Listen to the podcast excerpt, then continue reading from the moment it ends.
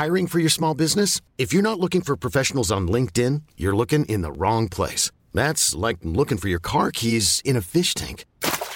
LinkedIn helps you hire professionals you can't find anywhere else, even those who aren't actively searching for a new job but might be open to the perfect role. In a given month, over 70% of LinkedIn users don't even visit other leading job sites. So start looking in the right place. With LinkedIn, you can hire professionals like a professional. Post your free job on linkedin.com slash achieve today.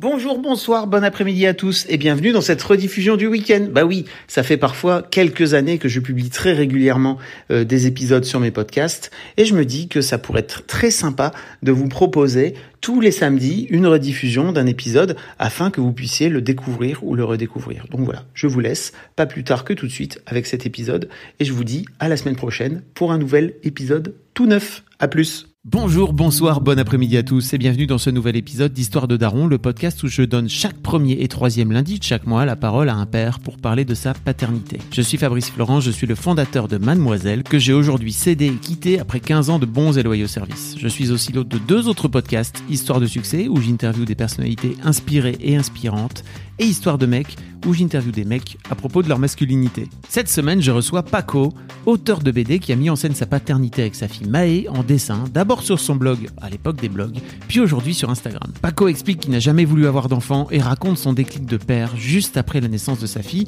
Vous allez voir à quel point le cerveau fait parfois le boulot magnifiquement. Il partage aussi son appréhension d'avoir une fille, notamment parce qu'il était, je le cite, très macho, et tout ce que cette fille lui a apporté en tant que bonhomme.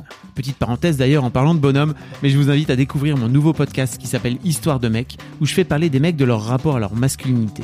Le premier épisode est avec Cyrus North, on parle de plein de choses, je vous mets les liens dans les notes de cet épisode, vous m'en direz des nouvelles. Allez, parenthèse fermée. Pour revenir à Paco, on parle de son rôle de beau-père, puisqu'il vit avec la fille de Margot Motin, qui est elle aussi autrice de BD. Il évoque aussi le package, comme il le dit, que tu prends quand tu te mets en couple avec une autre personne qui a aussi un enfant.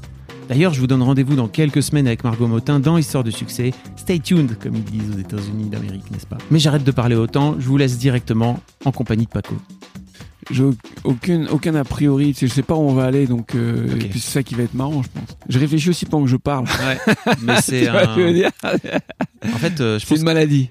Mais il y a, il y a un- aussi un autre truc, c'est que je pense qu'il y a pas mal de mecs qui réfléchissent pas trop à la paternité. Ah ok. Ah Tu non, ça non, si ça j'ai vachement réfléchi. Et il y a un côté, mais parce que tu l'as mis en, tu l'as mis en scène, tu l'as, tu tu as l'as dessiné, peut-être, ouais, tu t'as pris ouais. le temps de te dire, ok, comment Ouais. ça fonctionne, mes rapports, etc.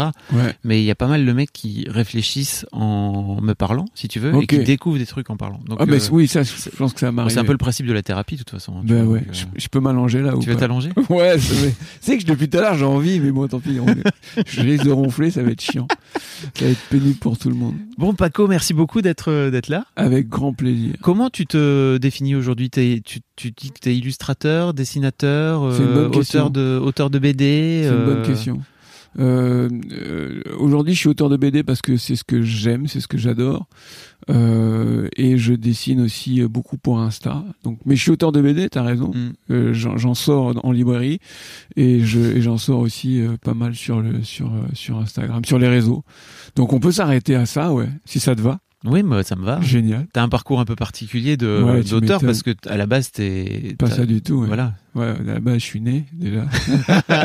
donc tu dis bon bah là-bas j'étais un bébé. Donc euh, euh, mon parcours il est effectivement assez. Alors par contre c'est c'est vrai que j'ai toujours voulu dessiner. J'ai toujours voulu être. J'ai toujours toujours voulu raconter des histoires et toujours voulu faire de la bande dessinée. Mais la vie a, a ça de formidable, c'est qu'elle m'a mis plein de bâtons dans les roues. Euh, ce qui aurait pu euh, m'affaiblir, mais euh, je trouve, il, se- trouve que ça m'a renforcé. Mm. Donc, euh, je suis arrivé très tard sur la BD, et c'est marrant parce que le lien, tu verras, il est magique. Euh, lorsque la mère de ma fille, je dis bien la mère de ma fille parce que on n'est plus ensemble, Mm. était enceinte et faisait un bébé, ben moi, ça m'a rappelé que j'avais toujours voulu faire de la BD. Tu vois, le truc. On parlait de, thérapie, ça j'y suis, je suis je vais m'allonger dans pas longtemps. Mais avant ça, tu as raison, j'ai fait plein plein de trucs. Euh, j'ai aussi, euh, euh, j'ai été directeur artistique pour la bande dessinée, parce que je voulais me rapprocher un petit peu de ça. J'ai monté ma boîte, je l'ai, dirigée pendant 15 ans, ce qui m'a permis, c'était une boîte de com, donc de bien comprendre déjà comment fonctionnait la communication. Ce qui m'a permis aussi de, parce que je, je, je voulais travailler donc avec les institutionnels, mais aussi vachement avec le milieu du divertissement. Donc j'ai appris euh, l'envers du décor. C'est-à-dire que j'ai appris à faire leur com, je leur ai parlé du, du chef de produit au, au directeur de collection. Mmh. Donc voilà, j'ai- j'ai pas fait mes classes en tant qu'auteur de BD, tu vois, pendant ces années-là, mais pendant toutes ces années, j'ai appris à gérer du business et puis à discuter avec des intervenants dans ces dans ces dans ce dans cet endroit-là, dans ce bref, dans ce je sais plus comment on dit, je suis fatigué, j'ai pas assez dormi, j'ai pas fait mes nuits. et donc euh, et donc ce qui fait quand j'ai j'ai commencé quand j'ai décidé d'arrêter euh, cette boîte et de faire vraiment euh, ce pourquoi j'étais j'étais là sur terre, tu vois, j'avais compris que j'étais là pour ça. Donc quand j'ai arrêté, euh, effectivement, j'ai dû vraiment apprendre le métier de- d'auteur de, BD. Il y a tout un aspect du métier que je connaissais et qui m'a vachement servi, c'est-à-dire savoir comment parler à ces interlocuteurs-là, savoir ce qui est important pour eux, savoir ce que c'est qu'un contrat. Vois, vraiment le truc, euh, savoir ce que comprendre qu'un contrat, c'est un acte politique en fait euh, qui crée une dépendance entre deux individus et euh, et, euh, et tu peux ne pas accepter ça. Tu Mm. peux ne, tu, tu pas obligé de te rebeller, mais tu peux obligé de te soumettre. Et comme c'est un petit peu ça mon délire, c'est je veux ni être rebelle mais ni soumis. Donc euh, donc euh, ça m'a permis de construire ça, cet aspect qui était hyper important. Donc je suis pas un grand dessinateur, je suis pas un grand auteur, mais avec le temps ça va arriver. Mais je peux m'appuyer sur sur la compréhension du système qui m'a permis de hacker un peu certains trucs et d'arriver peut-être plus vite que que d'autres. Mais bon, voilà. Grand résumé, t'as vu? Non, mais L'erreur de, réfléchir en, en parlant, c'est que j'en rajoute trop. non, non, mais c'est pas ça. C'est que on va reparler après de ta de ta révélation de vouloir faire de la BD pendant que ton ex attendait un bébé. Ouais, Euh, Ouais, Mais avant ça, la question que je pose à tous Ouais. les papas, c'est comment t'en es venu à vouloir devenir papa? Alors ça va être très choquant ce que je vais dire, mais euh, On, s- on Ouais. retient notre souffle. ouais, ouais, ouais, c'est très choquant. Euh, j'ai, je n'ai jamais voulu être papa. Parce que euh, peut-être qu'on m'avait pas bien montré ce que c'était qu'être papa et, euh, et je pensais que je voulais pas imposer ça à un enfant. Ah. Tu vois, je, Ok. Voilà, je pensais que j'avais, j'avais, le boulot avait pas été, le diplôme de papa, je l'avais, j'avais, je l'avais pas, je l'aurais pas parce que j'avais pas fait les bonnes écoles de papa. Je pense que l'apprentissage c'est quelque chose qui se transmet, donc je dirais que ça on me l'a pas transmis. Et donc pendant longtemps je me suis dit, oh, c'est pas ton truc, tu vas vivre tranquille. Même la famille c'est pas mon délire. Je, je, je me voyais euh, finir ma vie, tu sais. T'avais un père qui était pas trop dans le, dans le coin, c'est ça? Ouais, était pas, il était pas trop dans l'air. Il m'a eu très jeune, tu sais, il m'a eu très très jeune, donc euh, c'est c'est c'est euh, c'est quand je suis devenu papa que j'ai compris un peu tout le délire. Tu vois que j'ai pu avancer. Que Souvent, quand- ça aide. mais ouais, tu vois, quand tant que j'étais un enfant, même je suis resté, un- même si je suis resté un enfant très longtemps, euh, je pigeais pas. Et donc euh, effectivement, dès que, pas forcément dès que je suis devenu papa, mais en petit à petit, j'ai temps. compris le délire. J'ai compris. euh, et puis la chance que j'ai eue, mais beaucoup plus longtemps, c'est que mon père et moi, on s'est ce truc de ouf. Hein, c'est un miracle de la vie, c'est-à-dire que on, s'est vraiment reconnecté après des siècles et des siècles. Donc bon, bref. Mais ça, je, referme ça. Je te disais que, que, je voulais pas l'être. Je voulais même pas avoir de famille. Je voulais rester un grand célibataire, alcool sur la table, slip sur la tête, musique euh, tout le temps et tout ça dans une boîte de nuit. Et je me voyais finir comme ça. Tu vois, c'était mon mon idéal de vie. Et puis le lendemain d'une cuite, je suis tombé sur une jeune fille et il se trouve que bah voilà, je, je, je me je, je me suis dit peut-être que je devrais réviser un peu ce concept-là. peut-être que cette nana-là, peut-être qu'effectivement c'est peut-être l'occasion de réviser ça. Je pensais pas encore avoir un enfant, mais je me disais tiens, il se trouve que sur Terre il y a peut-être une nana qui me correspond et je, je me suis un petit, je me suis pas complètement planté, mais je me suis un petit peu planté parce qu'elle m'a pas, elle, n'a- elle ne m'a pas correspondu pour toute ma vie, mais Mhm. elle a quand même été la mère de ma fille. C'est un cadeau de ouf, mine de rien. Euh, surtout quand je voulais pas fêter Noël, tu vois, surtout quand je voulais pas avoir de cadeau. Donc, euh, donc ça a été assez grandiose. tu vois, c'est, tu vois, c'est vraiment le cadeau. euh. Donc j'ai, j'ai, j'ai, j'ai Maë. Je suis futur papa. Je l'ai très bien vécu. J'ai juste passé une semaine à boire de l'alcool et à jouer aux jeux vidéo. Quand t'as appris que t'allais Quand j'ai devenir. appris que je vais être Ouais. papa. Évidemment, c'est de l'ironie. Euh, Non, mais c'est vrai ou pas que, T'as que- vraiment fait ça Ah ouais, j'ai vraiment fait ça. Ouais, j'ai vraiment fait ça. Je me suis dit, euh, je me suis dit bon, elle est là, c'est la femme de ma vie. C'est absurde de dire non, donc je dis oui. Mais il a fallu quand même que je digère. Mais alors, les neuf mois, j'étais pas papa. Je sais pas si tu as connu ça, on en parlera après, tu m'expliqueras ça, mais j'ai compris euh, un truc, c'est vrai que euh, sans genrer la paternité ou la maternité, sans genrer ça, en tout cas ce que j'ai vécu avec ma avec, avec mon ex-femme, c'est que elle dès qu'elle a dès qu'elle l'a appris, on sent que tu vois, et parce que peut-être que déjà génétiquement, peut-être que à l'intérieur d'elle, peut-être que les hormones, peut-être que tout ça a fait que ça a déclenché des choses. Je rentre pas là-dedans, je, je, je sais que le sujet est toujours touchy, mais mon interprétation c'est que effectivement ça a déclenché des choses à l'intérieur d'elle qui font que son, tout son organisme s'est tourné vers la maternité de Mhm. manière extrêmement naturelle, extrêmement forte. Bah, déjà, ça se passe en elle, alors que Exactement. Tu vois nous, en tant que père, comme des cons, On voit est pas. en train de regarder, on fait qui se passe. Moi, déjà, en plus, pendant les premiers mois, ça se voit pas Ouais. physiquement. Ouais. Donc il y a un truc, quoi. Et Bah, toi, euh, Bah, pas du tout. Alors, je, je- j'étais pas père. J'étais effectivement protecteur de cette de cette matrice qui, allait, qui allait qui allait recopier une moitié d'elle, une moitié de moi. Tu vois. Donc j'étais, j'avais, j'étais, voilà, je sentais que j'avais un truc à faire dans le délire. Mais c'était plus un délire de, euh, ok, je vais, je vais, euh, je vais être présent, je vais, euh, je vais protéger vraiment, je vais faire en sorte que ça se passe bien pour elle. Mais j'étais pas papa. Et je, et, et je l'ai compris quand je, quand je suis devenu papa et je vais t'expliquer ça après. Parce qu'en fait, euh, Maë est arrivé, c'était pas vraiment prévu entre vous.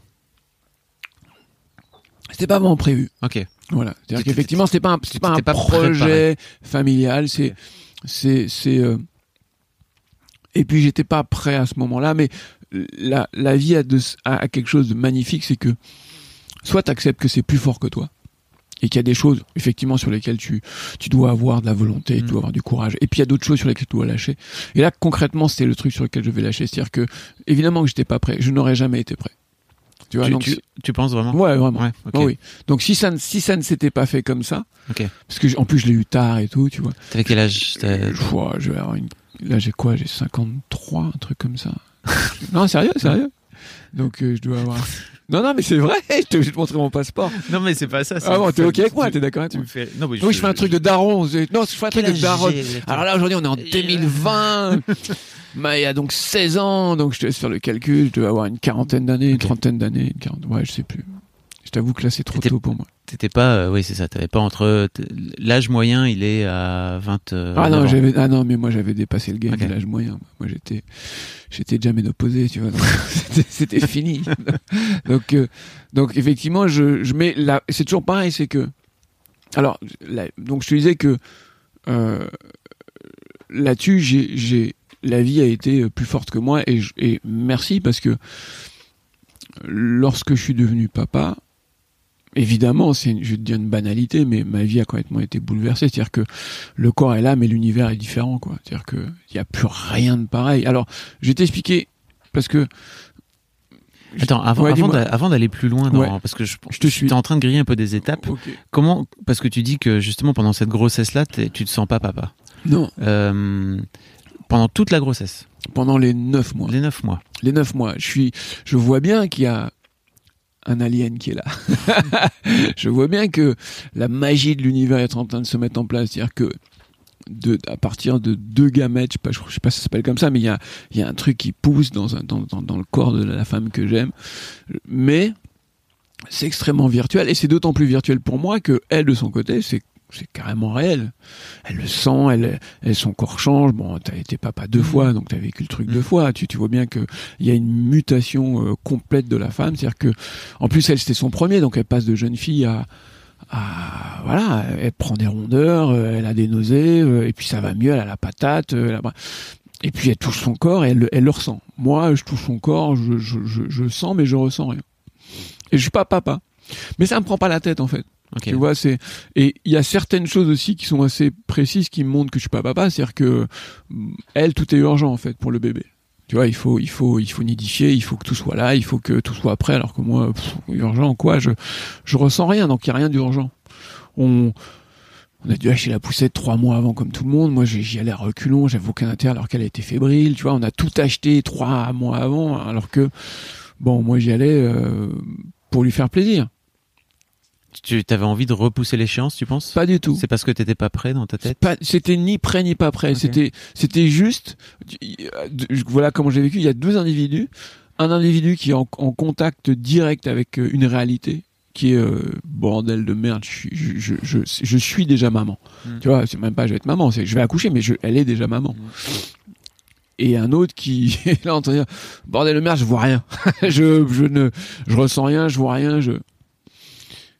Et donc pendant les neuf mois, effectivement, j'étais là, j'étais présent, j'ai fait tous les trucs de daron, euh, euh, j'ai suivi au, au cours, euh, mais je le fais de manière un peu cynique, mais tu penses bien que je l'ai vécu avec une grande émotion et une grande fébrilité, mais, mais pas porté vers l'enfant, mais porté vers ce moment et porté vers elle. Ok. Et si je dis ça, c'est parce qu'il y a un moment où ça a basculé. Il y a un moment où j'ai compris que ça c'était fini, j'étais cramé et j'étais et j'étais père. Cramé. Ouais, non mais non mais mon- mais parce que c'est tu vas voir, je vais te raconter l'anecdote, tu vas voir Ouais. qu'effectivement tu te rends compte que le cerveau il a dit on arrête, on disjoncte et on re- et on rebooste, on fait mais mais sur autre chose, sur quelque chose de Mm. différent. Ma fille naît donc je passe l'accouchement, si on reviendra après, mais c'est pas ça. Mais ma fille naît en pleine nuit. L'anecdote marrante, c'est que est-ce que tu connais un mec Est-ce que tu as entendu parler d'un mec qui s'appelle le, le Doc Tu sais, qui qui euh, une vieille émission des années 60, Ah. des années, euh, tu sais, avec Euh, Diffoul. Ça te parle ouais. ça Ouais, Bien sûr. Ok, bah ce mec c'était le pédiatre de ma fille. Oh, pas le shit. pédiatre, mais la- la- l'accoucheur, je sais pas quoi. Donc euh, l'anecdote, c'est qu'il y a deux anecdotes. C'est que la première, c'est que ce mec sort, j'entends sa voix se retourne, c'est le doc. C'est impossible d'être sérieux, tu vois? le mec qui t'explique que tout va bien pour ton enfant. Elle a- Bon voilà, donc ça c'est le premier truc qui est marrant. Et le deuxième truc qui est marrant, un peu moins pour moi, c'est que donc euh, je laisse ma fille à 2-3 heures du matin, je, je prends les couches, je prends tout, je prends les fringues de, de, ma, de, de, mon ex, je rentre à la maison dans cette baraque, euh, où, dans cet appart où je suis seul, je dors, et je rêve, donc je dors 2-3 heures, et je suis réveillé par un cauchemar. On m'enlève ma fille. Anodin, sauf que je me réveille en sanglotant. Tu vois, gros bonhomme et tout, machin, et je chiale, tu vois. Et là, j'ai su en me levant que c'était terminé. Tu vois ce que je veux dire Mm. C'est-à-dire que là, j'étais papa. Et pas de manière intellectuelle, genre, ah ouais, j'ai chialé donc je comprends que. Non, j'ai chialé comme un gamin, et il y a une espèce de truc qui s'est ouvert, et.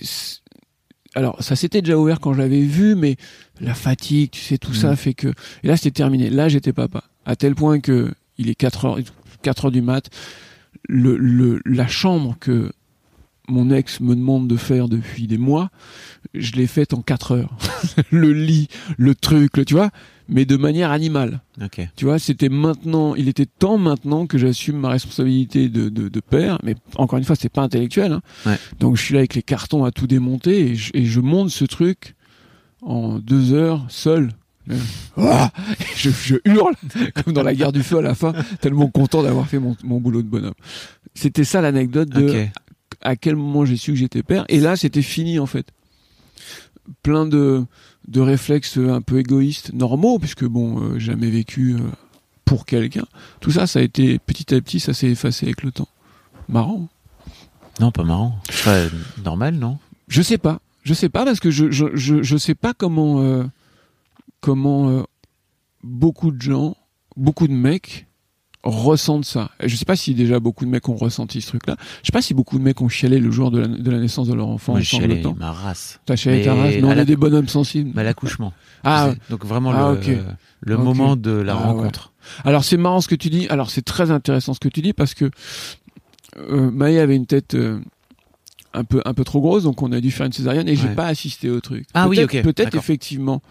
Tu vois, comme quoi je, découvre des trucs. La euh, délivrance, et tu vois c'est un moment fou, quoi. Bah ouais. Mais ceci dit, je pense que euh, j'étais prêt, moi. Tu sais, je m'étais préparé. J'avais dans ma tête, j'étais déjà papa, tu vois. Donc Ah ok. et je pense que Mais intellectuellement émo- ou émotionnellement. émotionnellement aussi. Ah émotionnellement. Ouais. Ok, d'accord. Mais tu vois, ton cerveau, il t'a juste dit, eh mec, je vais t'aider à débloquer un truc. Imagine-toi, on t'enlève cet enfant. Oui, exact. Mais c'est exactement ça. Oui, c'est exactement ça. C'est t'as pas encore. Alors c'est intéressant ce que tu dis. Peut-être que j'étais prêt et je et je et je je faisais un blocage. Tu repoussais. C'est possible. T'étais Mais en, train- t'étais en train de devenir le. Peut-être t'étais en train de devenir euh, l'adulte que t'avais peut-être pas envie de devenir en fait. Je te dis ça parce que c'est un vrai truc vrai. qui C'est re- très juste. C'est un très truc qui juste. revient ouais. régulièrement, tu sais, dans les dans les histoires de de, de Daron, dans les interviews que je fais, c'est que t'as un peu ce truc où toi, en tant que jeune homme, tu projettes euh, un truc sur la paternité qui fait que ta vie euh, est désormais terminée, quoi. Oui, c'est très juste ce que tu dis. Ce qui est faux. Ce qui est faux. Ce qui est complètement faux. Elle ouais. est différente. On peut pas dire qu'elle est pareille. Non, non, mais alors c'est marrant ce que tu dis parce que je je- et je vais pas faire genre euh, je vais pas faire de langue de bois ou de ou de, de- ou truc. mais Je, je pense que c'est un moi pour moi j'avais comme un boost en fait. C'est-à-dire qu'évidemment elle est différente, évidemment elle est plus pareille, mais ça n'a euh, j'ai pris conscience et je le prends conscience de plus en plus que le fait d'avoir une d'avoir une fille et puis une belle fille, donc deux filles aujourd'hui, ça ça a ouvert des, des dimensions. Bon, je vais pas faire genre grand romantique, mais ça a ouvert le cœur, la générosité. euh, ça, ça a cassé un peu euh, l'égoïsme euh, fondamental que j'avais.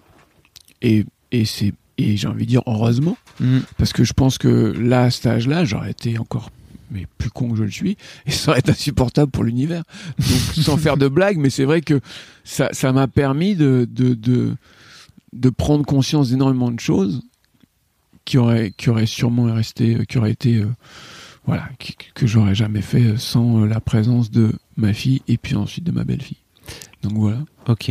Je sais pas trop si tu veux aller sur ce sur je vais ce, où tu veux et sur euh, ce chemin-là. je vais sur ce qui t'a sur ce qui Mais tu me disais tout à l'heure que tu t'étais réconcilié avec ton propre père. ouais Je pense que l'un des trucs fous de la paternité aussi, c'est que ça nous refoue face à notre père. bah, et que oui parfois, souvent, les pères de notre génération, ils n'ont pas vraiment été présents ou pas Ouais. été dans, Ouais. pas, pas été attentionnés, pas Oui. été beaucoup de mal avec leurs émotions, etc. Oui. Et tout ça vient de plein de choses. oui Euh, T'as la sensation aussi, toi, que ça t'a aidé à te réconcilier justement avec euh, avec cette image du père, peut-être? Ah, alors attends, avec l'image du père ou avec, Bah, avec deux. mon père? Les deux. Parce que Euh, j'imagine que ton père représente un peu l'image du père.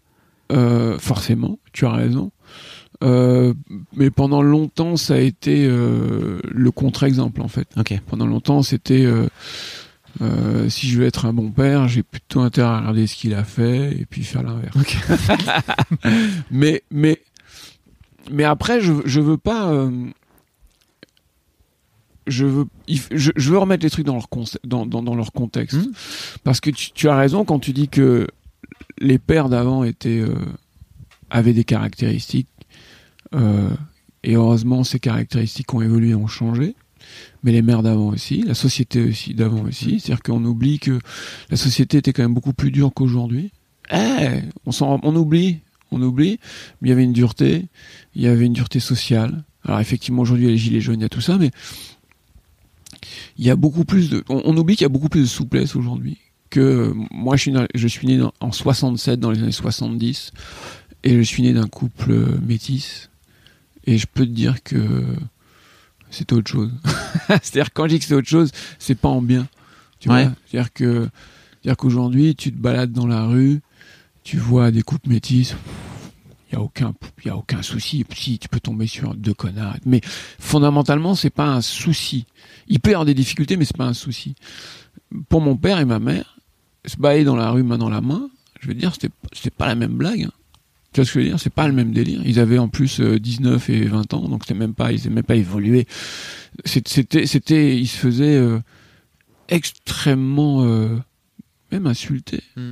Tu vois? Donc, euh, je pense pas aujourd'hui que, à part, à part des débiles mentaux, et puis des, des mecs très extrémistes, je pense pas que ça soit le quotidien d'un couple métis de se faire insulter. Alors que ça l'était pour mes parents. Tu vois ce que je veux dire? Je, Ouais, sais qu'il y a beaucoup de débats aujourd'hui et je, et je suis d'accord avec ces débats-là, mais je trouve que des fois on oublie de, de- le contexte dans lequel les choses se sont faites. Ouais, ouais, c'est intéressant. Et, euh, et, on, et on oublie aussi que, euh, par exemple, euh, qu'est-ce que je voulais dire? Et on oublie aussi que on peut aujourd'hui jouir de cette liberté, on peut aujourd'hui jouir de notre paternité, peut-être parce que nos parents, même s'ils étaient un peu durs, ils ont fait évoluer un petit peu les choses malgré tout. Tu vois, il y a quand même une grande différence entre la paternité de mon père et celle de mon grand-père. Bien sûr. Tu vois, donc c'est des trucs qui sont. Faut pas oublier ça dans la dans la ouais. tu sais, dans le grand patriarcat qu'on veut combattre. Faut oublier déjà que vaut mieux, je pense, euh, combattre des faits bien précis. Mais bon, après, je... c'est pas le but, c'est pas le but. Enfin, tout ça pour te dire que euh, on s'appuie aussi sur euh, les erreurs et, et, et les qualités du passé. Et puis après, il y a un truc qui est assez marrant, c'est que mon père a été un très mauvais père pour moi. J'étais le premier, il avait 19 ans. Et puis avec le temps, il s'est bonifié. Tu vois, il y, y a tout ça aussi qu'il faut, Mm. il faut prendre du recul. Alors c'est, c'est effectivement pour soi, c'est hyper, euh, c'est hyper frustrant. On peut même être jaloux, on peut même partir en vrille.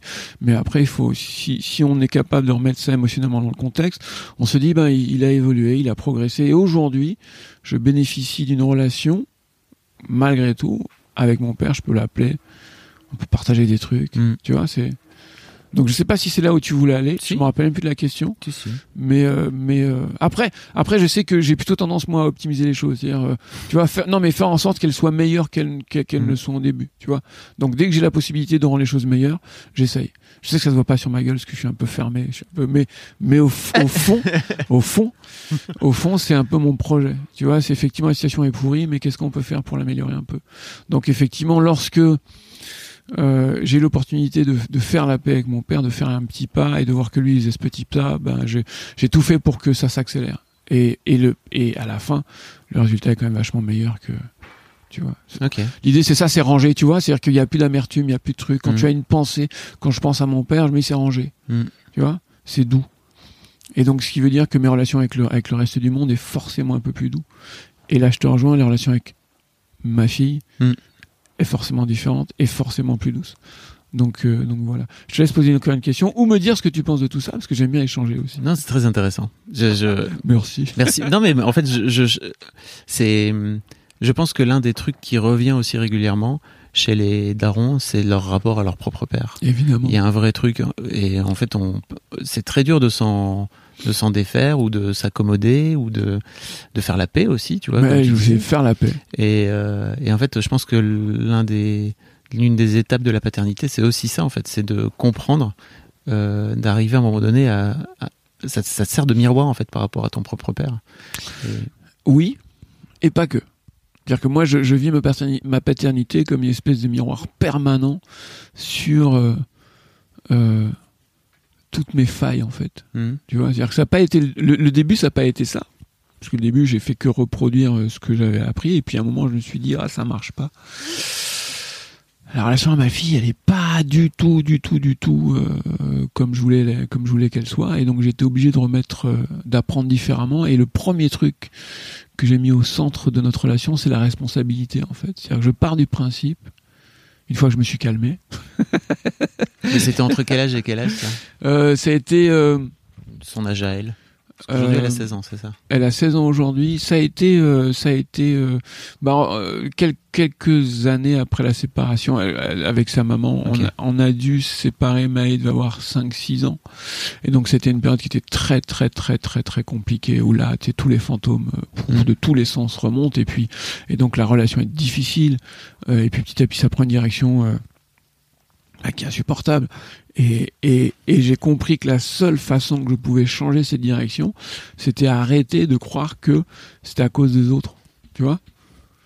C'est de me dire, euh, euh, le seul truc que tu peux changer, ça va être toi la façon dont tu vas gérer les choses. Donc c'est de ta responsabilité d'apporter les réponses qui peuvent apporter les situations que tu veux. Ça n'a rien, ça n'a pas réglé le truc tout de suite. Mm. Il a fallu des années et puis c'est une direction.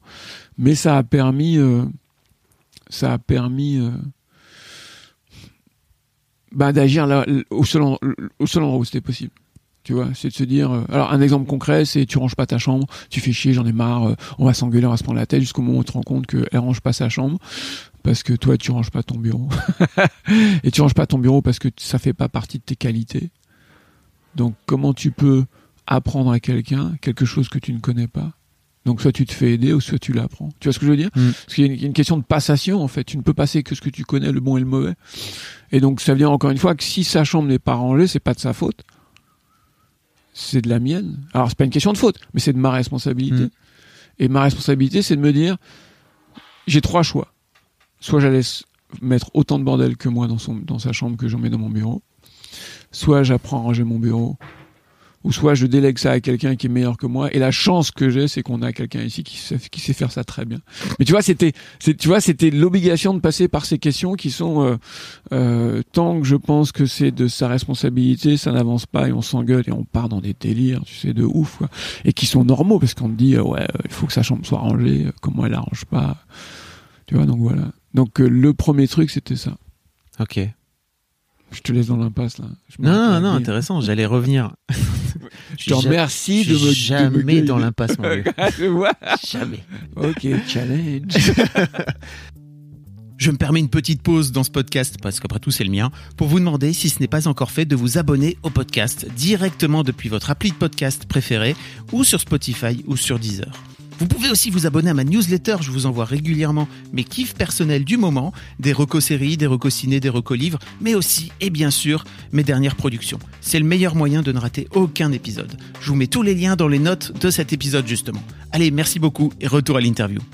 J'allais revenir avec toi sur, sur, à un moment donné, cette idée que tu as de, ok, en fait, j'ai voulu faire de la BD en même temps que Ah. euh, Cette idée? ma femme euh, est enceinte, tu vois. Ok. Tu sais, marrant parce que. Attends, je te laisse finir ta phrase. Et en fait, je me demandais qu'est-ce qui t'avait fait, à un moment donné, avoir le déclic. Hiring for your small business? If you're not looking for professionals on LinkedIn, you're looking in the wrong place. That's like looking for your car keys in a fish tank. LinkedIn helps you hire professionals you can't find anywhere else, even those who aren't actively searching for a new job but might be open to the perfect role. In a given month, over 70% of LinkedIn users don't even visit other leading job sites. So start looking in the right place. With LinkedIn, you can hire professionals like a professional. Post your free job on linkedin.com/achieve slash achieve today. C'est horrible. Tu vois, c'est horrible. Le- mais bon, c'est bien ce que ma fille le vit bien. Euh, j'avais déjà, j'avais déjà deux boîtes en fait quand quand euh, quand euh, mon ex est tombée enceinte. Et euh, j'avais encore du temps. j'étais un petit peu, j'étais un petit peu, j'étais diagno- diagnostiqué euh, workaholic en fait. Donc j'avais encore du temps. Et je me, ti- je me suis dit, euh, bon, qu'est-ce que tu vas faire de tout ce temps? Et là, je me suis dit, c'est ouf, hein. Je me dis, mais attends, tu vas avoir un enfant, elle va aller, tu vas l'amener à la maternelle. Regarde comment le cerveau, il est, il est, il est, il est, il est, il est barge. Ses copines vont lui demander, qu'est-ce que ton père fait Et donc, ta fille de 3-4 ans, elle va essayer d'expliquer que tu vois Qu'est-ce qu'elle va dire. Et je me suis dit, Hey mais si tu fais de la BD, Ah ouais. Elle va aller à la maternelle, on va lui demander qu'est-ce que fait ton papa? Elle va dire, mon papa il dessine, il fait des BD, et puis c'est réglé, tu vois. Je veux dire qu'il n'y a plus de problème. Le, le, son, son intégration, elle est, elle, est, elle est simple. Parce que va expliquer, quand tu as 3 ans, à une école, à une classe de, de, de, de 3-4 ans, que ton père, il, ouais, il a deux boîtes dans la com. C'est impossible, tu vois. Dès le début, je lui tire une balle dans la jambe, tu vois. Alors que là, j'associabilise. Tu- Alors, c'est pas une blague parce que ça m'est vraiment passé par l'esprit. Ok. Tu vois, c'est vraiment, je me suis dit, et je me suis dit, ah, mais ouais, mais, t'as- mais c'est vrai. T'as toujours, t'as toujours voulu faire de la BD. Et donc, c'était pas seulement euh, comme ça superficiel, parce que c'était aussi me dire, euh, euh, tu vas avoir une enfant qui va naître. Parce qu'en fait, c'est ça le débugage psychologique. C'est, vas-y, remets-toi une boîte dans le dos, remets-toi une boîte sur les épaules, et puis fais bien en sorte de jamais être chez toi. Tu vois ce que je veux dire? Fais bien en sorte de pas être là pour ta fille, pars bien sur cette direction. Et je pense qu'inconsciemment, mon cerveau m'a dit, bah, trouve un truc qui fait que tu vas pouvoir le faire chez toi. Et donc, j'ai passé euh, une journée par semaine à la maison à dessiner, tu vois. Et donc, c'est comme ça que petit à petit, le truc s'est mis en place. Voilà l'idée. Ah, je pensais, tu vois, je pensais qu'il y avait un truc de. Je pense qu'il y a pas mal de, de, de pères qui créent des trucs en même temps que, que leur femme est en train de créer un enfant, tu vois. Mais c'est ça aussi. C'est ça aussi. Mais ça, oui, ça se, re- ça c'est. Moi, je te l'ai raconté comme je l'ai vécu, mais si on prend un peu de recul, tu, tu, toute façon, comme, quand, quand je te dis en prémisse, c'est elle a fait un bébé, j'ai fait une BD. C'est une histoire de se mettre, tu sais, euh, t'as vu, on, on crée tous les deux quelque chose de Mhm. nouveau, quoi. Tu vois, donc euh, évidemment, je, je te rejoins là-dessus. Ok. Dis-moi en plus. Qu'est-ce qui t'intéressait? En fait, euh, je, je cherchais à comprendre un petit peu le, le pont entre. Je, dé- je décide de dessiner, de me mettre au dessin, tu vois, de me mettre à la BD, et je me dis que je vais mettre en scène et que je vais dessiner le fait d'être père. Ça s'est pas fait tout de suite, en fait. Ouais. J'ai commencé à faire de la BD parce que je c'est ça, ça que je voulais et il a fallu euh, les, les premiers temps c'est des temps tu sais c'est des c'est des troncs communs en fait c'est-à-dire que avant de te spécialiser que tu le veuilles ou non t'essayes plein de trucs et donc je j'ai un petit peu fait ça la la première année les premières années, un ou deux ans, j'ai j'ai sorti un truc. J'ai sorti un truc qui s'appelait Fucking Karma. Le deuxième album a, pas assez fonctionné pour que... non le premier album a, a pas assez fonctionné pour qu'on en fasse un deuxième, mais ça a été une expérience de fou parce que j'ai pu cette fois comprendre l'édition du, du, du côté Ouais. auteur.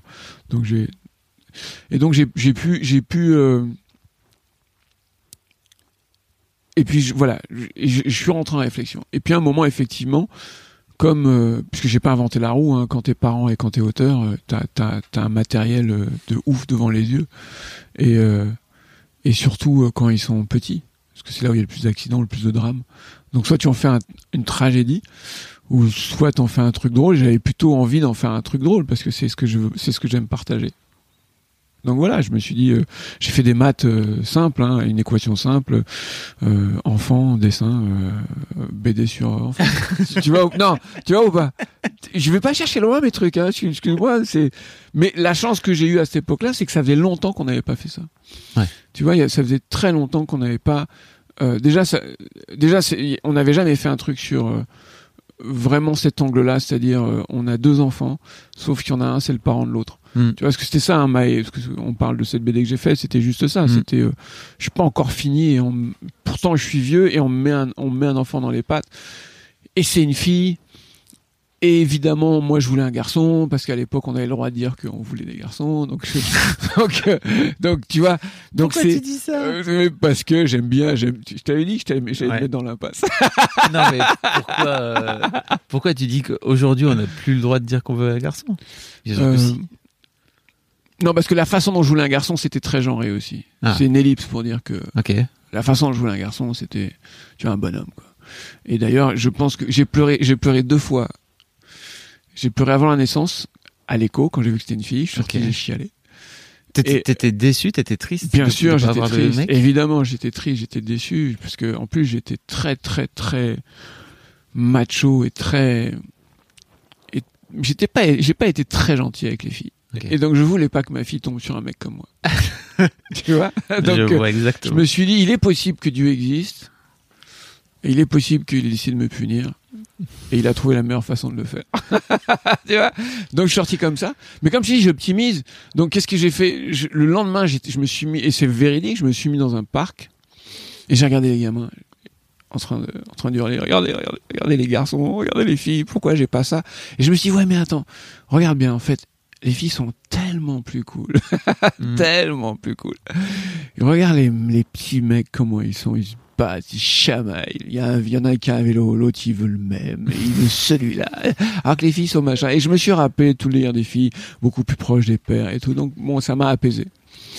Et après, j'ai eu la chance d'avoir une fille qui, euh, qui elle, a décidé d'être euh, une fille, et mais en même temps de pas être emmerdée par les délires de filles. Donc, elle joue au foot, elle, euh, tu vois, elle est, donc elle a, elle a, elle a vraiment développé ça, ce qui m'a mis vachement à l'aise. Après, il y a, y a pas de mystère parce que je, je l'ai aussi aidé à, à développer tout ça, à garder sa féminité tout en Ouais. faisant du karaté, jouer au foot. Et... Je lui ai mis un ballon dans les pieds et je lui ai dit vas-y tape. Je lui ai montré Zidane et je lui ai dit tu vois c'est exactement ce que je veux faire. Je comprends pas pourquoi elle s'est mise au foot. Je comprends pas. On a, on a fait tous les matchs de Zidane. On a été invité à ses anniversaires. J'ai jamais compris pourquoi. Mais bon, effectivement, elle est, elle est fan de foot. Elle, est, elle, a, elle a pleuré quand le PSG a perdu Mm. dernièrement. Et ça, c'est vraiment elle parce que j'aime bien le foot, mais pas autant qu'elle. Ouais, elle est vraiment. Donc, euh, donc, euh, je sais plus où on en était comme d'hab. Non mais c'était intéressant ce que tu, ce que tu racontais. Tu. Ça t'a apporté quoi de, en tant que père, de dessiner au quotidien euh, les relations à ta fille ou En, de en les- tant que père, pas grand chose, franchement. En tant que père, pas grand chose parce que autant, autant j'ai mis du temps euh, à être père, mais, mais une fois que c'était ok, c'était ok. C'est-à-dire que euh, euh, j'ai tout fait, quoi. Tu vois, je, je... Alors, pas, ah, c'est marrant, j'ai tout fait. Non, j'étais pas en train d'étouffer. J'ai tout fait. Je l'avais Mais il y a compris, peut-être un, mais- lapsus- il y a peut-être un lapsus qu'on va creuser après, mais en tout cas, peut-être que j'ai tout fait à vouloir tout faire, c'est aussi c'est intéressant, mais j'étais extrêmement présent, je changeais les coups, je faisais vraiment tout le délire, et, puis- et puis sans chercher à, à me demander si c'était pour les bonhommes ou pas, je- tu vois, Mhm. c'était ma fille, je, je, je, je, il était important pour moi d'être présent pour elle, je, et donc j'ai, tout le délire, je l'ai fait. Quand je dis délire, c'est pas, c'est histoire de, de prendre, de mettre un peu d'ironie, mais euh, le parc, euh, euh, les histoires, euh, vraiment. euh, Comment t'as Donc- fait pour euh, pour euh, faire entendre au macho qui avait en toi et qui pleurait quand euh, quand il, il s'est rendu compte qu'il avait pas de fille qu'en fait c'était un truc qu'il pouvait faire lui? Euh, ça, ça euh, tu veux dire m'occuper de, de- Ouais, d'un de- enfant Ouais, d'un- ça, pour moi, ça avait rien à voir. Ok. Ça aurait été un garçon ou une fille, ça aurait été pareil. C'est-à-dire- C'est-à-dire assumer une responsabilité de manière un petit peu inconsciente, je l'avais déjà. Ok. Pas au- aussi exacerbé que. Mais tu vois, c'est il y a un moment, tu dis, euh, mec, t'as as été d'accord pour que ça se passe. Ben, il faut que tu fasses le truc euh, au top, quoi. Tu vois, Mhm. sinon c'est pas, sinon fallait fallait pas le faire. Donc euh, donc voilà, t'as t'as t'as été ok. Donc faut être là. Donc de la même manière qu'il était hors de question lorsque on s'est séparés avec euh, avec son ex que euh, que je vois Maë qu'une semaine sur deux. Et puis après, et puis de toute façon, je, je, je, serais mort en fait parce que j'avais tellement de liens, c'était tellement fort avec ma fille. Donc en tant que père, cette BD m'a pas apporté grand chose. Euh, mais mais ça m'a amusé, ça m'a amusé et puis j'étais et puis c'était marrant pour moi de me dire tiens, Maë elle aura sa BD à son nom. Elle était elle était persuadée qu'en fait tous les enfants avaient euh, tu vois que c'était un truc, Oui. c'était pas, extraordinaire parce qu'elle voyait des BD qui s'appelaient Lou, qui s'appelaient Cédric et c'était les mêmes prénoms qui étaient dans leur dans sa classe. Donc dans sa tête c'est j'ai ma BD mais tous les gamins ont leur BD donc euh, elle a mis du temps. Mais mon délire c'était ça, c'était dire voilà c'est un truc qu'on aura entre nous, quoi qu'il se passe, parce que peut-être que je vais bien merder, parce qu'on sait jamais, peut-être que je vais pas être un si bon père que ça. En tout cas, je veux que tu saches qu'il y a un moment, euh, tu as été extrêmement précieuse pour moi et, et je veux que tu te souviennes de ça. Donc c'était une façon de passer ce message-là. Donc peut-être que ça m'a apporté ça en tant que père, mais, mais après la vérité c'est que c'était surtout du fun, tu vois. Mm. Ce que je vivais en tant que papa, je, vivais avec elle. Euh, après, ça nous a amené des délires euh, pendant les dédicaces, tu vois, euh, de, de la proximité, des choses comme ça, mais je sais pas quoi dire de plus par rapport à ça. Donc, Comment t'as fait pour à ce point-là pas merder? Ah mais j'ai merdé, hein. J'ai merdé, par principe, j'ai merdé, mais comment j'ai fait pour... Alors, parce qu'en fait... Parce que tout à l'heure tu disais si jamais je merde lourd, au moins tu te souviendras que Oui, parce qu'en fait, oui, parce qu'en fait, je, je pense que euh, j'ai j'ai deux façons de voir les choses. Je- la première, c'est de penser que tout est tout est possible. Il- je peux merder et je peux merder grave. Mais la deuxième, c'est de dire ouais, mais en fait, c'est pas ça qui est important. Ce qui est important, c'est que c'est comment je me relève. Déjà, est-ce que je me relève? Comment je me relève Qu'est-ce que je répare Et qu'est-ce que tu vois Donc, euh, donc euh, pour moi, c'est pas le- le- le- l'erreur ou la merde, c'est pas la fin en soi c'est un parcours euh, incon- incontournable de, l'individu parce que l'image qui me fait toujours rigoler, c'est marcher, c'est juste gérer un, déséquilibre constant, c'est éviter de se péter la gueule. Tu vois, donc, et je pense que la vie, c'est ça. Ben, tu vois, c'est, et puis des fois, tu te pètes la gueule et tu te relèves. Donc, comment j'ai fait pour ne pas merder? J'ai merdé grave. Et je me suis dit, euh, voilà, faut que t'arrêtes de merder. tu vois, faut, faut arrêter maintenant parce que si, si tu t'arrêtes maintenant, ça va. Si tu continues, euh, donc démerde-toi pour trouver, pour mettre en place tout ce qu'il est possible. Renseigne-toi, remets-toi en question, fais tout le trajet intérieur, extérieur possible pour que ça arrête. Parce que si tu arrêtes maintenant, tu peux infléchir la direction et tu arriveras là où il faut. Et donc ça n'a été que ça.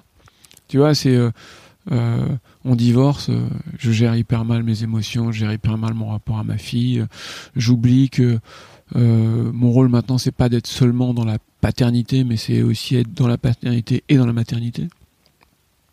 C'est développer une capacité d'accueil et d'empathie, tu vois. Mais ça, j'oublie parce que j'ai pas fait les erreurs qui me permettent de m'en rappeler. Jusqu'au moment où je, m'aperçois que effectivement, bah, quand elle est à la maison, elle a besoin des deux, tu vois. Donc euh, et donc je, je rectifie ça. Et petit à petit, des erreurs qui étaient ex- extrêmes, bah en, avançant, bah la, la, le, la vibration, je sais pas comment on dit ça, ça, ça, ça se ça se calme. Tu vois ce que je veux dire? Mm. Et donc c'est de plus en plus facile d'être, euh, de s'améliorer et de faire moins d'erreurs. Mais j'en ai fait des énormes, et j'en fais encore. Elles sont moins catastrophiques qu'avant, et, et, et, et, et celles que je ferai demain seront encore moins catastrophiques qu'aujourd'hui. Mais c'est accepter qu'on en fera et accepter qu'il faut les réparer. En tout cas, j'ai pas d'autre solution. Ok. Ou alors l'alcool, la drogue et la vente d'enfants, mais je suis pas sûr que ça soit la meilleure Pas solution. non plus, je pense. Pas non plus le meilleur délire en tant que père. Donc voilà. Est-ce que tu as la sensation que le fait d'avoir une fille t'a apporté à toi, avec le recul? Imagine sur Terre 2, euh, Paco a un garçon. Euh, À quel point euh, Paco est un mec euh, sur Terre 2 est un mec différent du Complet. Paco aujourd'hui? complet, Mm. complet, complet. Mais de toute façon, je me rends compte que j'aurais pas pu avoir de filles. Euh, pardon, truc, truc de ouf. Coucou Mec, il, a, il, a, il a deux, il vit avec deux filles et une femme, tu vois. Et en fait, mec est tu vois, de là, le, le cerveau, il disjoncte. là, Paco 2, il vient d'arriver, il dit, eh, eh, tu peux pas avoir de filles, mec. Nous, là, on est qu'avec des bonhommes, on s'éclate. Franchement, wouh, délire. tu vois, là, le Paco 2, il est venu. Donc, on va revenir un petit peu là sur Terre. là, ouais, folie, football, karaté, euh, truc de ouf. Euh, la réalité, c'est que euh, la, la possibilité d'avoir eu une fille et puis après de vivre avec Margot qui a qui est, qui est d'une féminité quand même assez assez exquise ça m'a obligé justement de continuer à, à, à, à lâcher le macho tu vois euh, à ouvrir des choses beaucoup plus intéressantes pour moi. Alors je perds pas le courage mais il est euh, il est euh, beaucoup plus utile. Il est moins gueudin foufou et casse-gueule et puis prétentieux et arrogant. Moins. J'ai pas encore tout perdu mais moins. Je pense que j'aurais eu que des mecs je sais pas si je pense qu'on aurait été parce que tu sais ça, ça c'est quand même on aurait été en majorité et la voix féminine aurait été forcément en minorité. Et, et toute la famille aurait été très testostéronée. Mhm. et donc euh, avec ce que ça peut comporter parfois de relou. Donc euh, donc euh, donc je je sais pas si ça se passe toujours comme ça mais j'ai une super anecdote qui, qui, j'étais en Espagne et j'étais là avec mes deux filles et ma femme et en face je voyais une femme avec ses deux fils et son mari. Et elle me regardait genre euh, qu'est-ce que c'était du non verbal dans les yeux Mm. et, et elle me regardait genre mais qu'est-ce quelle chance vous avez. Et moi j'ai vous êtes sûr? Elle me disait ouais ouais. J'ai dit bah ok. Tu sentais que la, la meuf là sa semaine avec ses avec ses trois bonhommes. Tu sentais qu'elle les aimait mais que c'était trop. Tu vois c'était trop intense.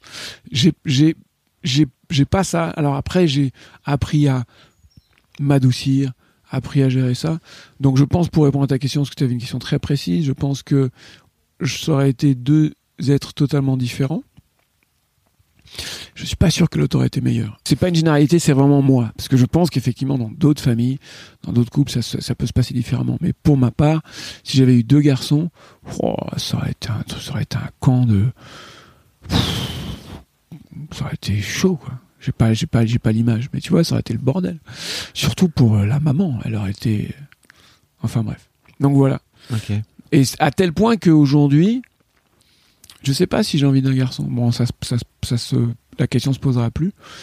Mais euh, je préfère.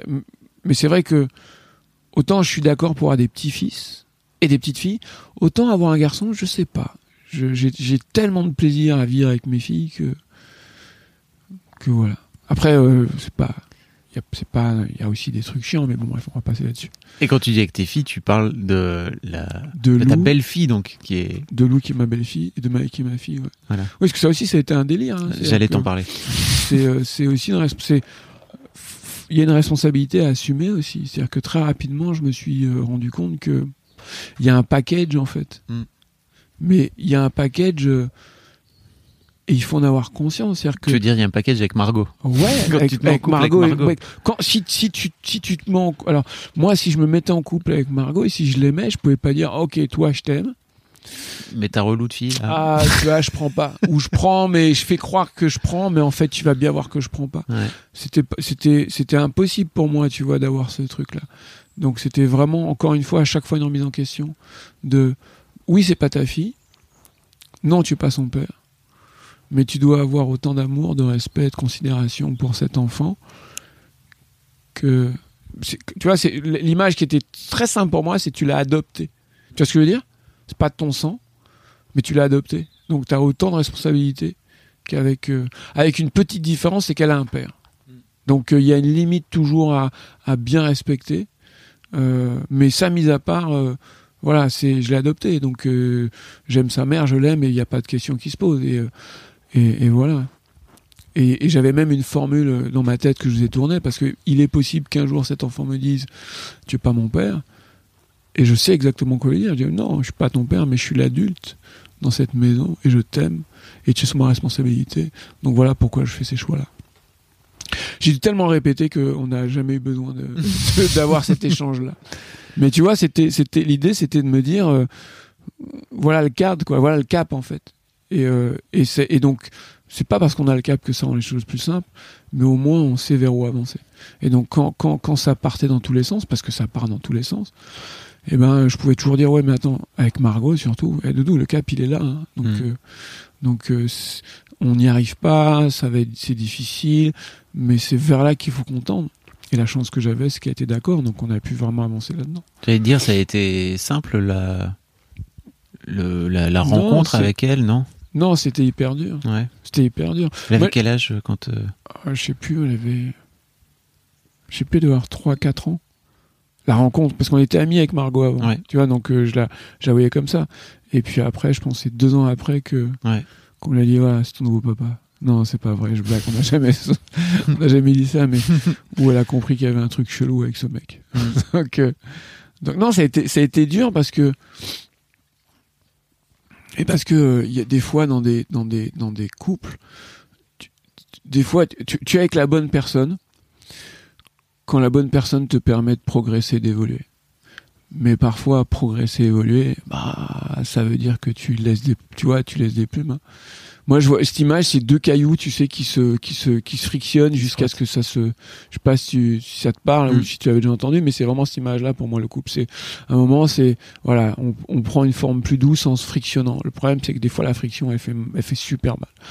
Et la chance qu'on a avec Margot, c'est qu'on a dépassé justement ces premières frictions qui étaient extrêmement douloureuses. Et là, aujourd'hui, on est vraiment dans quelque chose de plus cool. Mais au début, c'était, c'était dur.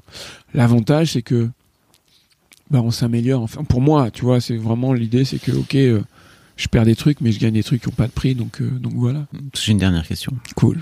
Mais euh, avant ça, est-ce qu'il y a des, des sujets dont je t'ai pas dont je t'ai pas causé et dont tu aurais bien aimé causer en tant que et notamment sur la paternité? Euh, non, parce que en fait, je pense que lorsqu'on est daron ou daronne, on a envie de conseils mais pas de leçons. Et j'ai peur que, en abordant moi-même, sais, un sujet, j'ai peur que ça devienne dogmatique et normatif. Je peux me planter, mais j'ai peur que si c'est moi qui je vais défendre un truc, tu vois ce que je veux dire? Ouais. alors qu'en fait, euh, je préfère vraiment répondre à tes questions et puis et puis euh, ou répondre aux questions plutôt que dire euh, moi j'ai vu j'ai vécu ça donc voilà ce que je veux transmettre à l'humanité c'est ça. Je préfère le faire. Putain, mais j'ai plus de voix. Je préfère le faire à une question que. Non, je pense que t'as. De là où je suis, j'ai tout, j'ai tout, j'ai tout. Après, c'est la deuxième interview qu'on fait, Ouais. et ça fait partie des meilleures interviews que j'ai. que Je Ah sais ouais pas comment tu fais. Trop bien. Je sais pas comment tu fais. Voilà, c'est un don. On a tous un talent. Tu dois en avoir plusieurs, et un de tes talents, c'est ça. Ah merci. Donc, mais je te dis en toute sincérité. Donc, euh, je suis à ta disposition. en fait. tu vois, donc euh, vraiment, toi qui choisis. Euh, non, on a, on a parlé de plein de choses. Euh, la dernière question que je pose, c'est Ouais. imagine euh, Maë retombe sur cette euh, interview dans 10 ans. Oui. Euh, elle aura donc 26 piges. Qu'est-ce que tu as envie de lui dire? Oh, mais est-ce qu'elle sait déjà, mais qu'il faut que je répète tout le temps? Pourquoi il faut que tu le répètes tout le temps? Parce qu'elle est, elle est, c'est une ado, parce qu'elle est jeune, parce qu'elle a, elle a pas à se prendre la tête avec ça, que, que je l'aime, que je suis fier d'elle, que c'est une raison, euh, ça fait partie euh, de mon top 3 de, de raisons d'exister, euh, et que si jamais elle l'oublie, voilà encore un post-it, un reminder. Non, ce que, je- ce que je veux lui dire en fait, mais elle le sait, c'est euh, tu vas vivre ta vie en toute euh, autonomie, en toute responsabilité.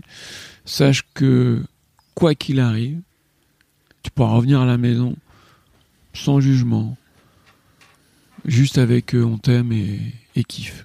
Bon, voilà, ça c'est. Je ne fais que, lui- que lui dire là ce que je lui ai répété euh, toutes ces années. Il y a un Je truc vois- de transmission qui m'a l'air très fort chez toi. Euh, Et ça me rend perplexe en fait que. Alors je sais pas quel. Tu veux creuser ça? Je sais pas, non mais je sais pas quel mec t'étais quand t'étais plus jeune et que t'avais pas envie d'enfant, tu vois. Ouais. Mais j'ai un peu la sensation que t'as vraiment, en tout cas aujourd'hui, t'as vraiment ce truc de, de transmettre, tu vois. On était euh, petit spoiler, mais euh, on a fait une interview euh, de, de- euh, sur plutôt sur la carrière avec Margot, Ouais. et elle me parlait beaucoup de tout ce que tu, tout ce que tu lui avais apporté. Euh, et j'ai un peu la sensation que tu es un peu dans ce même euh, dans ce même truc avec ta avec ta fille. Ça me questionne un peu sur qu'est-ce qui faisait que t'avais pas envie, tu vois, quand tu étais plus jeune, de d'avoir ce de transmettre ça, tu vois. Il y a deux raisons, peut-être trois, j'en vois deux. La première, c'est que j'ai mis du temps à comprendre quels étaient mes talents. Mhm. La deuxième, c'est que pour pouvoir transmettre, il faut avoir quelque chose à transmettre. Et la troisième, c'est que je pense que je pense que la, la- la chose qui me paraît la plus importante à transmettre, c'est soyez heureux. Et pour ça, il faut beaucoup de sagesse. Tu vois? Donc, euh, je pense que le temps m'amène justement la capacité d'être de plus en plus sage et de comprendre que la seule chose que je peux transmettre aux gens, c'est kiff your life and be happy. Le reste, pff, c'est, tu vois, c'est, je sais pas, ça, ça, peut remplir des journées, mais je sais pas si ça les remplit aussi bien que là où t'es, mais kiffe. Donc si je veux transmettre quelque chose, c'est ça.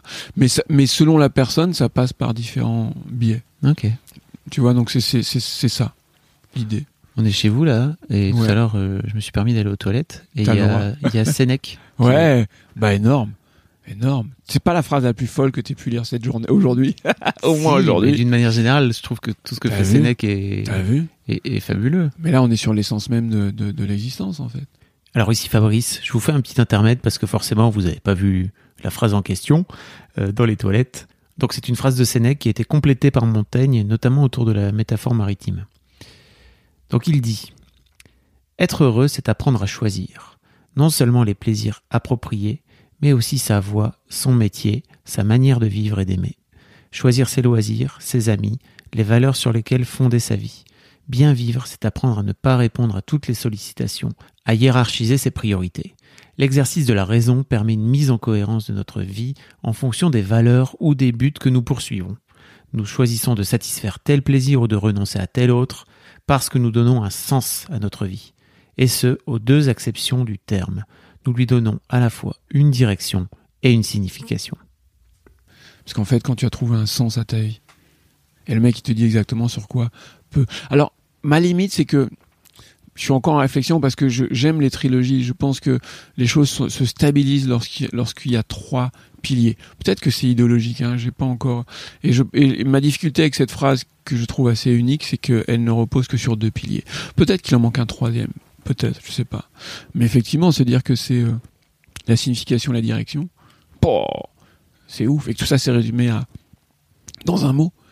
Bah, euh, quand tu comprends ça et que tu essaies de l'appliquer au quotidien, euh, et sans faire de la philo, parce que moi, je, je, je suis pas un philosophe. Hein, c'est pour moi, c'est un ingrédient euh, que j'utilise pour avancer dans la vie. Donc, euh, mais sans faire de la philo, tu dis ah ouais, ok, donc, donc si je, je peux sortir de mes de mes frustrations, de mes difficultés, en m'interrogeant sur où est-ce que je vais et qu'est-ce que ça veut dire. Hmm. Et ça, tout le monde peut le faire, hein, à n'importe quel niveau. Donc euh, c'est bien de le mettre au chiottes, je trouve. tu vois, c'est là où tu dis eh, où est-ce que je vais et quel sens ça. Ok, je vois mieux ce qu'il dit. Et toi, comment tu vis ça? Parce que si ça t'a interpellé, c'est que t'as, c'est que t'as eu euh, une, une, une relation avec Sénèque. Euh, ouais, j'ai découvert Sénèque il y a quelques temps, en fait, Ouais. euh, il y a quelques années, Ouais. et tout le stoïcisme qui va Ah autour, ouais, en fait. Et une fois que tu comprends ça, en fait, je me suis rendu compte que c'était des trucs que je faisais Exa- ouais, très, très empiriquement. exactement. Et euh, en fait, quand euh, j'ai remis les trucs ensemble, tu vois, que j'ai découvert après euh, bah, Marc Aurel aussi, qui a, bah, qui a les- le, jour- le journal de Bah Marc Aurel. tu qui dis est quoi. À cette époque-là, le gars il tripait déjà là-dessus? Ah ouais, ok. C'était le, en gros, le mec était à l'époque le maître du monde. Hein. C'était l'empereur, euh, l'empereur de, l'empire romain. Et euh, en fait, quand tu quand tu découvres tout ça, que tu lis tout ça à la et que tu te rends compte à quel point c'est toujours moderne aujourd'hui dans notre société Et, actuelle. et, et malgré tout bienveillant et responsable. Quand tu remets ça dans le contexte de où il y avait quand même des esclaves, Bah tu- dis que malgré ça, le gars, il avait, il avait une vista quoi. Il était, tu vois, ouais. mais dis-moi en plus, j'arrête pas de te couper. Donc Non, ça t'a, Ouais, ça Voilà, Ça m'a énormément marqué, ça m'a beaucoup aidé. euh, tout l'aspect, euh, il y a des choses sur lesquelles il faut savoir lâcher prise, carrément. euh, parce que c'est notamment pour la pour tout ce qui est paternité, quoi. C'est un vrai, vrai truc. Où est-ce que, oui, qu'est-ce qui a, qu'est-ce qui a un sens? Mhm. et, et surtout comprendre que pff, on n'a pas tous le même sens. Mais si on a trouvé le sien, c'est plus facile d'avancer. À mon c'est comme ça que je vois les choses. Mm. Donc, et après, c'est pas définitif. Parce que le sens, moi je sais que le sens quand j'avais 8 ans c'était monter sur des cerisiers et me gaver de cerises. Je suis pas sûr qu'aujourd'hui ce soit le même délire. Tu vois, le sens de ma vie, il est, tu vois, ah, on va en acheter.